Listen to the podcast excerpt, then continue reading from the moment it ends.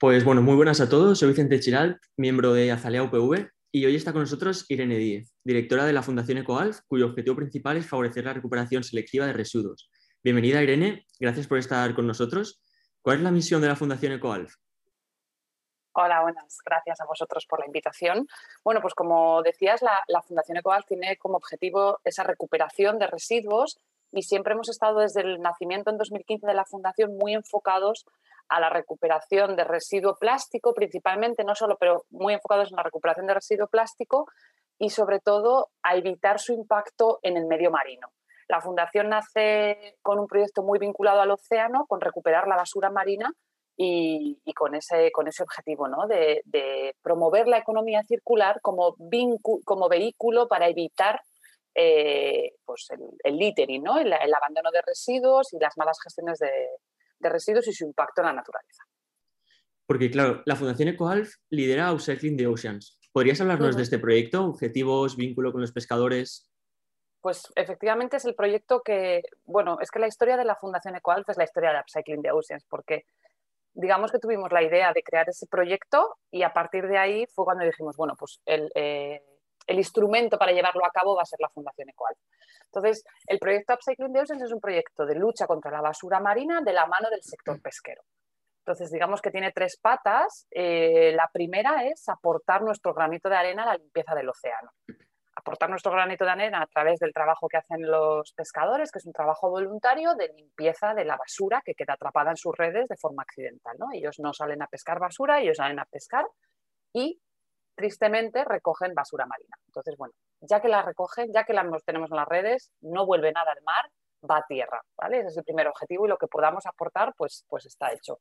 El segundo objetivo es dar una, una nueva vida a esa, a esa basura. ¿Qué queremos?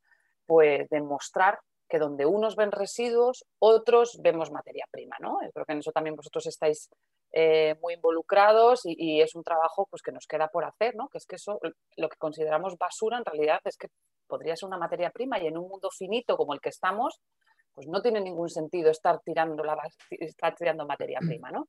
Entonces, con este proyecto no pretendemos buscar una fuente de materia prima como, fíjate, hemos encontrado aquí una mina. No, lógicamente no, es más, es más cómodo hacer algo con material de tierra que con material del mar. pero, queremos demostrar que se puede, ¿no? De una forma simbólica. ¿Para qué? Pues para llegar al tercer objetivo, que al final es el más ambicioso, es el gran reto y es prevenir, evitar que esa basura llegue a, nuestros mares. ¿no? Entonces, para eso tenemos un trabajo de sensibilización enorme, tenemos que seguir trabajando en esa parte de economía circular y de demostrar que eso no debería llegar al mar, porque es tirarlo y es desperdiciarlo, y tenemos un trabajo muy importante también en obtener información. El proyecto Upcycling Deuses tiene una parte de recogida de datos que transmitimos al ministerio, que, compartimos a través de plataformas de acceso libre. Entonces, esa información entendemos que es valiosa para tomar medidas aguas arriba, que decimos, ¿no? O sea, para tomar medidas preventivas. Bueno, un poco así largo, pero eso es Upcycling Claro, porque respecto al problema de la basura marina, la gran mayoría tiene su origen en tierra. ¿Qué papel juega o, puede jugar la, ciudadanía en este aspecto? Bueno, pues es, es, mucho más de lo que la gente se piensa. O sea, efectivamente, bueno, depende un poco del país. los números a nivel internacional hablan de un 80% de basura que procede de tierra, un 20% que procede de actividades marítimas o de entornos costeros. En España, ah, los últimos datos arrojan un, poco de, bueno, una, unos porcentajes no tan, tan, tan distintos, ¿no? más un 70-30 o algo así, pero aún así sigue siendo una, un número muy importante de, toneladas de las que llegan a través de tierra. ¿Cómo llegan? Bueno, pues llegan a través de los ríos, en el caso, por ejemplo, del Mediterráneo es muy evidente lo que pasa en las ramblas, eh, vosotros también, bueno, pues lo podéis ver, ¿no? O sea, cuando, cuando llueve mucho, cuando, cuando tenemos estos, estos episodios de gota fría, los pescadores de Levante nos dicen, no, no, es que esta semana ha llovido mucho, entonces cogemos más basura. Eh, eso es porque efectivamente llega a través de los ríos, a través de las ramblas, en episodios, en episodios de gota fría y bueno, pues todo lo que está en las orillas y demás, eh, eh, pues termina en los cauces y llega al mar.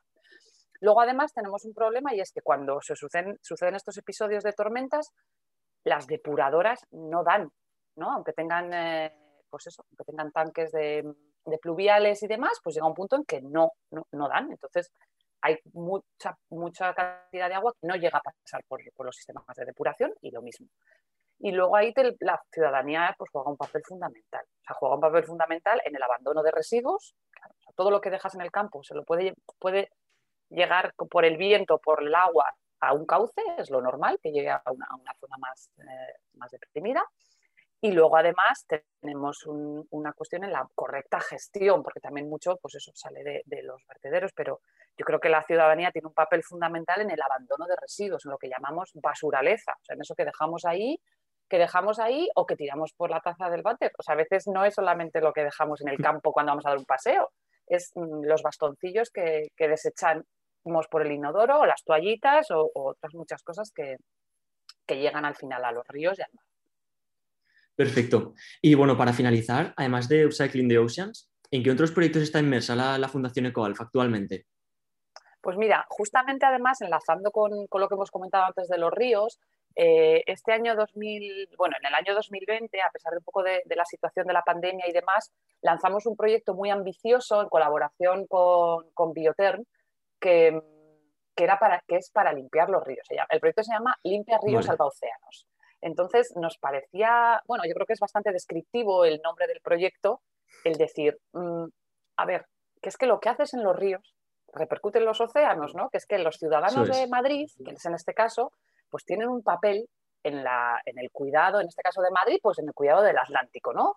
Y entonces planteamos un proyecto en el entorno del río Jarama, es un proyecto a tres años, muy ambicioso, para un tramo, dirás, bueno, en tres años pues es un tramo pequeño del río, bueno, es el, en su discurso por la Comunidad de Madrid, son algo más de ciento y pico kilómetros, y planteamos acciones muy en el territorio, alejadas del océano, pero siempre puestos con la vista, con la vista en el mar. ¿no? Entonces son acciones de voluntariado muy participativas, donde puede apuntarse la ciudadanía, ya tenemos algunas acciones abiertas, donde trabajamos con los empleados de, pues, tanto de Coalf como de, como de Bioterm, como de empresas amigas, y, luego también tenemos una parte de medición, como vuelvo antes, o sea, los datos al final son claves, microplásticos, eh, flotantes, o sea, medición de flotantes, caracterización de los residuos, saber exactamente, a veces nos ponemos a recoger y vas con un grupo de voluntarios al río y la gente quiere recoger mucho, ¿no? Pues por, oye, pues ¿cuánto hemos cogido? 300 kilos, 200...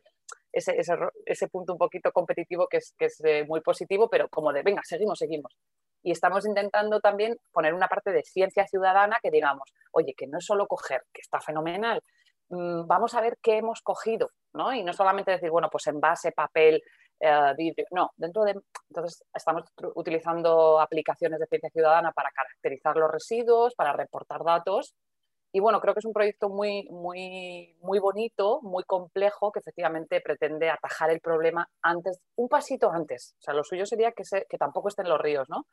Pero atajar el, el problema un pasito más arriba que, que en el mar. Perfecto. Pues muchas gracias, Irene, por estar con nosotros, por toda la información que, que, nos has compartido y sobre todo por el gran trabajo que realizáis desde la Fundación. Y un saludo también a todos los que nos están escuchando. Y nada, nos vemos en la próxima. Muchas gracias a vosotros por la oportunidad. Un saludo.